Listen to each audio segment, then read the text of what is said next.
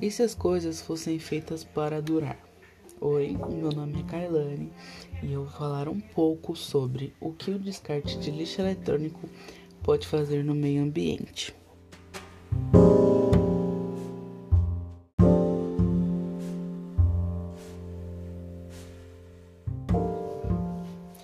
A preocupação ambiental em relação ao lixo eletrônico, computadores velhos, televisores, telefones, celulares, equipamentos de áudio, baterias e etc., vem crescendo muito nos últimos anos entre governos do mundo todo, pois este tipo de resíduo acaba liberando substância como o chumbo, que pode atingir o lençol freático e poluir regiões inteiras.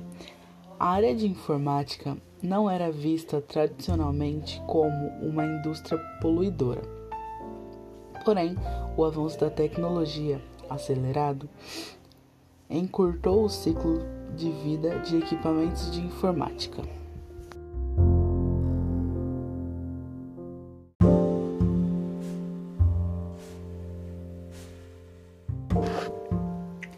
Gerando assim um lixo tecnológico que na maioria das vezes não está tendo um destino adequado Assim tem a questão do lixo tecnológico, gerando na recuperação dos equipamentos de informática e também a possibilidade de abrir uma nova forma de captação de recursos, fundamentada na economia de termos de emissão de carbono que a reciclagem dos equipamentos gera.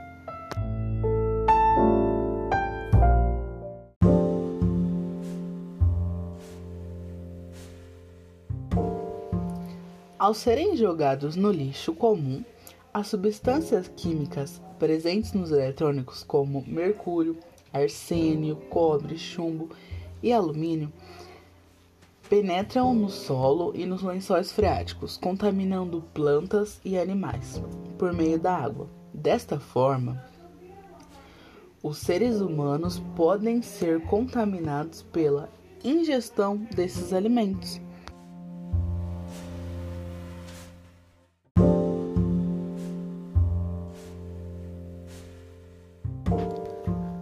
Único monitor colorido de computador ou televisor pode conter até 3,5 kg de chumbo.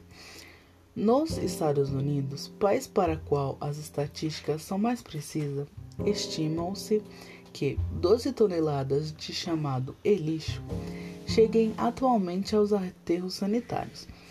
Além do chumbo, o e-lixo pode conter uma imensa quantidade de outros componentes tóxicos como mercúrio, arsênio, cobalto e tantos outros.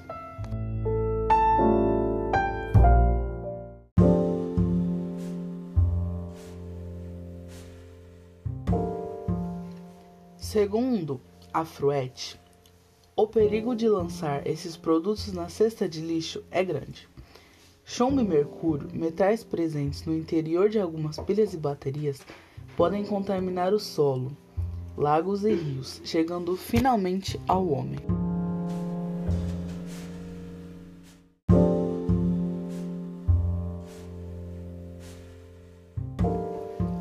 Se ingeridos em grande quantidade, os elementos tóxicos podem causar também males que vão da perda do olfato, da audição e da visão até o enfraquecimento dos ossos.